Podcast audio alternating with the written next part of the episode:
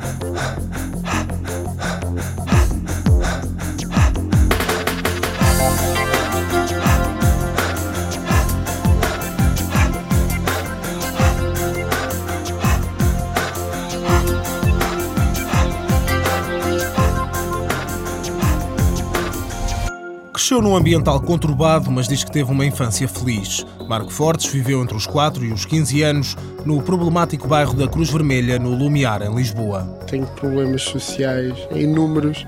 Foi um bocado complicado crescer ali, apesar de pronto, saber que as coisas são assim, não é? A vida é assim, a sociedade é complicada e nós temos que fazer um esforço muito grande para nos adaptar. Criança traquina e rebelde, não tinha grande empatia com a escola, mas mesmo assim assegura que as notas não eram más. Faltar às aulas era o maior pecado e começou a cair em tentação bem cedo, logo na escola primária. Às vezes parecia que o mundo cá fora era um bocado mais interessante. Eu gostava muito de, de fugir para um lago que existia lá, lá ao pé, principalmente na altura do verão.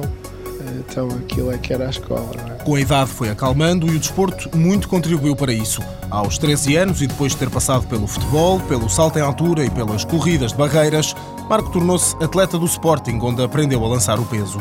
Dois anos depois trocou o Lumiar pelo Jamor e a Casa dos Pais pelo Centro de Alto Rendimento. No entanto, na altura, as condições ainda não eram as de hoje e nem tudo foi fácil, sobretudo continuar a estudar. Às 7 da manhã, no inverno, no meio da chuva e do frio, sair do centro de alto rendimento e ir para uma escola que fica a 3 km daqui e ir a pé não dava muita vontade. Os resultados desportivos começaram a aparecer e Marco acabou por abandonar a escola. No entanto, há três anos, voltou a estudar.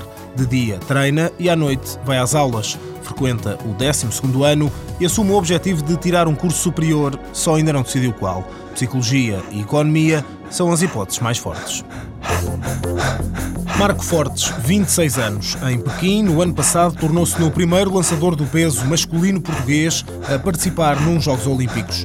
Em 2000 e 2001, sagrou-se campeão nacional júnior. Entre 2002 e 2008, venceu sempre o Campeonato Nacional Sénior. É recordista nacional em provas ao ar livre e em pista coberta.